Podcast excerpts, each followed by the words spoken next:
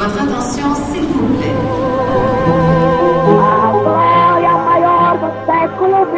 Alberto Santos Dumont habita cet immeuble. A história do Brasil nas ruas de Paris. Je suis brésilien, j'ai de l'or et j'arrive de Rio de Janeiro. Baseado no livro de Maurício Torres Assunção. Capítulo 9. Dom Pedro II visita Vitor Hugo. No capítulo passado, você ouviu como Dom Pedro conheceu o químico Louis Pasteur, tornando-se um dos fundadores do Instituto Pasteur em Paris. No capítulo de hoje, nós vamos acompanhar o imperador do Brasil numa visita muito especial ao mais republicano dos franceses, o escritor Victor Hugo. Hoje eu tenho a companhia da Márcia Bechara, jornalista da Rádio France Internacional. Pois é, Maurício, nós estamos em frente ao número 21 da rua de Clichy, em Paris. Um prédio modesto, idêntico aos outros na rua. Que endereço é esse? Então, aqui, Márcia, morava o escritor Vitor Hugo, que recebeu em maio de 1877 uma visita um tanto inesperada. Havia muito tempo o imperador do Brasil, Dom Pedro II, insistia em conhecer Vitor Hugo, o mais prestigiado escritor francês, autor de Os Miseráveis e O Corcunda de Notre Dame. Mas Hugo não era só escritor, era também senador e um feroz republicano. Mas isso era um problema? Sim, porque no século XIX a rivalidade entre republicanos e monarquistas era tão acirrada como aquela entre capitalistas e comunistas no século XX. Por isso, os assessores de Dom Pedro faziam de tudo para evitar que o imperador se encontrasse com Vitor Hugo. Como monarca, chefe de Estado, não seria de bom tom que ele se encontrasse com um escritor e político que atacava ferozmente as monarquias. E Vitor Hugo? Queria se encontrar com Dom Pedro? Em princípio, não, Márcia. Vitor Hugo também sofria pressão dos seus assessores que não viam cabimento naquele encontro entre um senador, baluarte da República, e um monarca sul-americano que passeava na Europa. E como aconteceu o encontro, então? Bem, foi numa terça-feira de manhã, hora em que Vitor Hugo recebia os amigos e partidários em casa. Alguém bateu a porta do seu apartamento sem ter sido anunciado. Na soleira da porta, Vitor Hugo encontrou um senhor de barbas brancas, vestido de maneira elegante e sóbria. Pedro de Alcântara, seu leitor, por acaso imperador do Brasil, fazia assim uma visita surpresa. Vitor Hugo não chegou a se espantar. Se não tratou o imperador como um rei, o que não era o seu estilo, tratou-o com toda a cortesia e respeito que o seu mais nobre leitor merecia. Morando sozinho, tomando conta dos seus dois netos, Vitor Hugo convidou Dom Pedro a entrar no apartamento. Mas vamos ouvir o próprio Vitor Hugo, que narrou o encontro com o imperador em seu diário. 22 de maio, 9 horas da manhã. Visita do imperador do Brasil.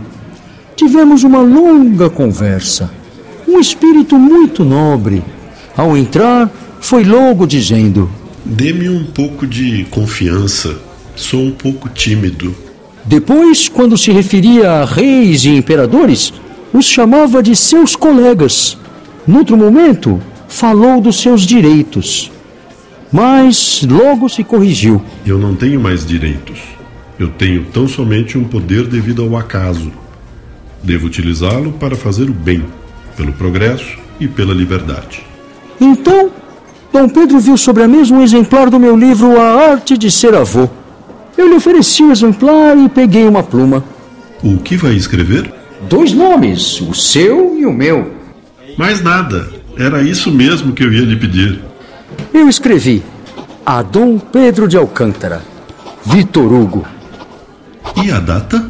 Eu acrescentei 22 de maio de 1877. Gostaria muito de ter um dos seus desenhos.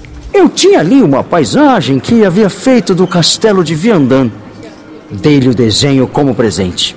A que horas o senhor costuma jantar? Às oito horas. Qualquer dia eu venho jantar com o senhor. Quando o senhor desejar, será sempre bem-vindo. Quando meus netos voltaram à sala, Dom Pedro pediu que eu os apresentasse. Jane, te apresento ao imperador do Brasil. Mas ele não tem roupa de imperador. O imperador riu e lhe pediu um beijinho na bochecha. Agora, me dá um abraço. Jane o abraçou com seus curtos bracinhos. Quando lhe apresentei o Jorge, eu disse: Apresento o meu neto a Vossa Majestade. E olhando para Jorge, Dom Pedro retrucou: Meu filho, aqui só há uma majestade, o senhor Vitor Hugo. Depois, Dom Pedro cobriu as crianças de carinhos.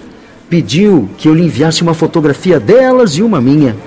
Disse-me ainda que me enviaria uma fotografia sua. Partiu às 11 horas, falando sempre de um modo tão grave e inteligente que eu lhe disse: Dom Pedro, o senhor é um grande cidadão. Por que será que Vitor Hugo chamou Dom Pedro de grande cidadão? Porque numa monarquia não há cidadãos, mas súditos. Ao chamá-lo de cidadão, Vitor Hugo sugeria que Dom Pedro era um grande republicano, o que, de certo modo, não deixava de ser verdade. Ele mesmo, Dom Pedro II, chegou a cogitar a hipótese de voltar ao Brasil como presidente após a proclamação da República, quando ele já estava exilado na França.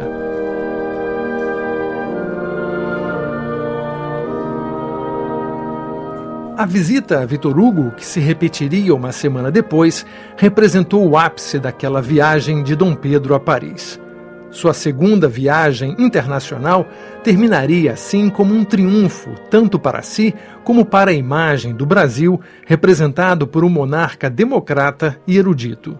Sua vida como chefe de Estado, intelectual e homem atingiu seu clímax. Aos 55 anos, Dom Pedro dobrava a esquina, marcando ironicamente o início do fim.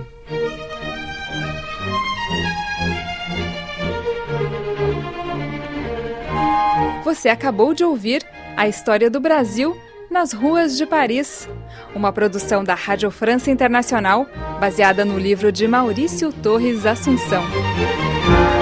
Com direção técnica de Pierre Zanutot e as vozes de Sérgio Riso, Alexandre Brás, Olivia Vieira, Márcia Bechara, Daniela Franco e Maurício Torres Assunção. Música